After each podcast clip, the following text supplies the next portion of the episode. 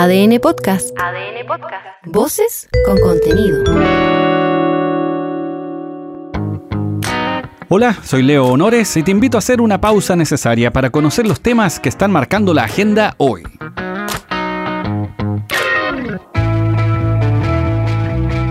Tres días de duelo nacional decretó el presidente Boric luego de la muerte del expresidente Sebastián Piñera al capotar su helicóptero en el lago Ranco. La noticia se supo rápidamente y el presidente, en una alocución pública, se refirió al deceso apenas fue confirmado. Esto dijo. El presidente Piñera contribuyó desde su visión a construir grandes acuerdos por el bien de la patria. Fue un demócrata desde la primera hora y buscó genuinamente lo que él creía que era lo mejor para el país. Como por ejemplo cuando asumió la reconstrucción del país después del terremoto del 27 de febrero del año 2010, o cuando se la jugó con mucha decisión y audacia para rescatar a los 33 mineros de la mina San José, o también, más recientemente, en el manejo de la pandemia en tiempos de incertidumbre a nivel mundial. Las reacciones políticas se sucedieron con velocidad. Sus exministros cercanos, algunos familiares en redes sociales, incluso hasta sus adversarios políticos comentaron su deceso. Este es el ex ministro de Defensa, Alberto Espina, que también compartió con Piñera en su militancia en Renovación Nacional. Uno podrá estar de acuerdo o en desacuerdo de las personas con él, pero ¿sabes lo que pasa? Es una persona que tenía un cariño enorme por Chile. Y la mejor demostración es la siguiente, Sebastián es una persona que tenía una situación económica estupenda. Podría ser un egoísta y haberse dedicado a su vida personal y haberse dedicado a intentar un pucho a Chile. Él lo que quería era ayudar como expresidente que el país le fuera bien. Estaba preocupado porque colaborar, conversamos, cómo construimos a Chile. Sebastián tenía una profunda convicción democrática. Él creía que la derecha tenía que ganar las elecciones democráticamente, o sea, tenía que, batallar en las reglas del, del juego de la democracia. En las calles hubo manifestaciones diversas. Algunas personas llegaron hasta la casa del expresidente, otras hacia la sede de Renovación Nacional, otras incluso hasta Plaza Baquedano. Es que Sebastián Piñera era una figura política que no dejaba indiferente a nadie. Su perfil de empresario y presidente generó un hito, los escándalos económicos en los que estuvo involucrado también, la quiebra del Banco de Talca, que terminó con una encargatoria de reo en su contra, las sanciones por uso de información privilegiada, los líos políticos, por supuesto, fueron una marca que lo acompañaron durante toda la vida. Desde el incidente de la radio Kioto en los primeros años de retorno a la democracia, la lista es larga, hasta llegar a situaciones más jocosas, por supuesto, como las denominadas piñericosas.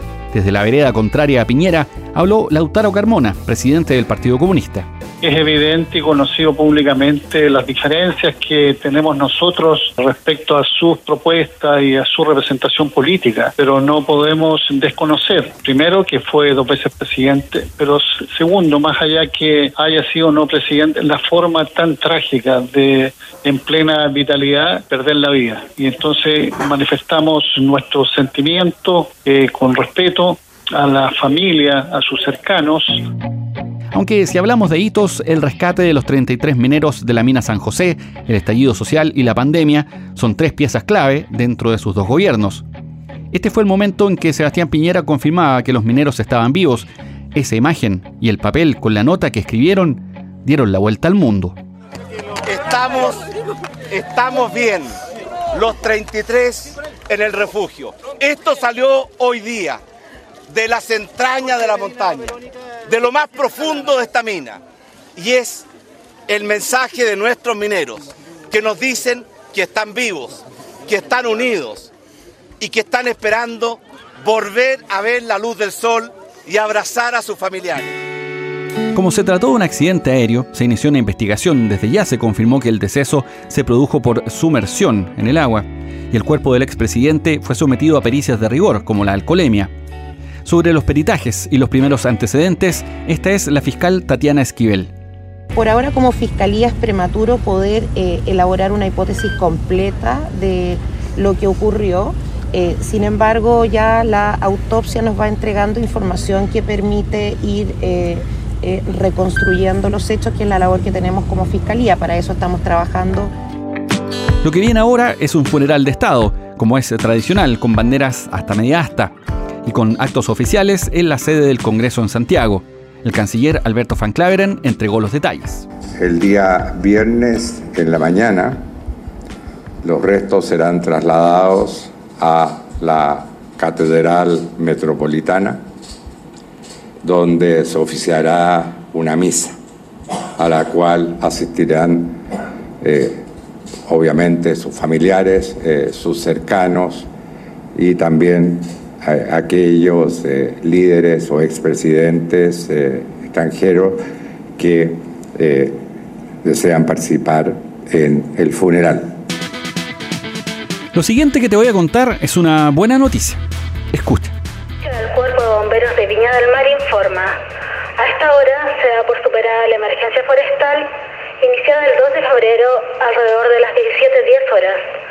Agradece a los 1.930 bomberas y bomberos pertenecientes a 80 cuerpos de 7 regiones del país que participaron con sus 293 piezas de material mayor y en especial a los bomberos, bomberas y personal rentado del Cuerpo de Bomberos de Viña del Mar, que dieron todo de sí para combatir una de las emergencias más grandes del país y que adolecía principalmente nuestras comunas. 2344.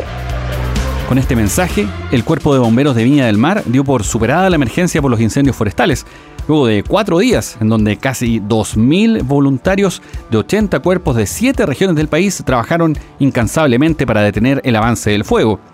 Finalmente, todas las zonas siniestradas han sido liberadas para que la maquinaria pesada que dispuso el gobierno haga ingreso al lugar para retirar los escombros y los restos de las viviendas destruidas por las llamas. Se han contabilizado hasta ahora 10.500 casas siniestradas. De todas maneras, se continúa avanzando paulatinamente con el catastro, un proceso que se lleva adelante en terreno de parte del Ministerio de Vivienda. En cuanto a las víctimas, la última cifra supera las 130, de las cuales una treintena ya fueron identificadas. Este es el subsecretario de Justicia, Jaime Gajardo. Lo más importante es que nosotros seguimos con el proceso de búsqueda. Mañana eh, definimos también el trabajo de los equipos para el día de mañana. El día de mañana van a estar concentrados principalmente en el sector de Achupayas. Ahí va a estar la Policía de Investigaciones y Carabineros de Chile con todos sus equipos, dentro de los cuales se encuentran también los canes que buscan personas principalmente al interior de los escombros. No descartamos de que lamentablemente pudiéramos encontrar en la remoción de escombros alguna persona fallecida. Lo importante es que eso debiera ser un número muy acotado. En la zona afectada por los incendios aún hay mucho por hacer. Levantar todos los escombros, terminar los peritajes, reubicar a los animales, las mascotas, restablecer los servicios básicos, por supuesto. Este es Francisco, un vecino de Achupayas, que nos contó su situación actual.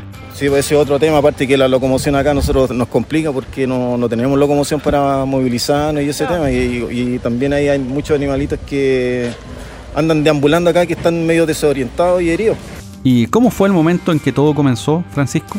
Mi papá y mi mamá estaban solos acá en ese momento y gracias a mi cuñado, bueno, él pudo rescatarlo porque mi mamá también se choqueó y se encerró en la pieza.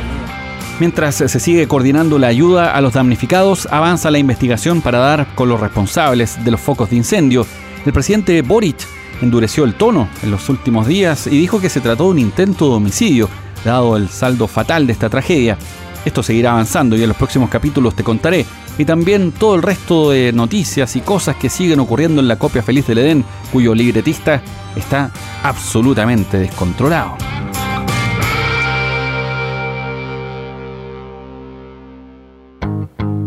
Soy Leo Honores y esta fue una pausa necesaria. Ya sabes cómo va el día Comparte este capítulo o escucha los anteriores en adn.cl, sección podcast, en podiumpodcast.com o donde escuches tus podcasts.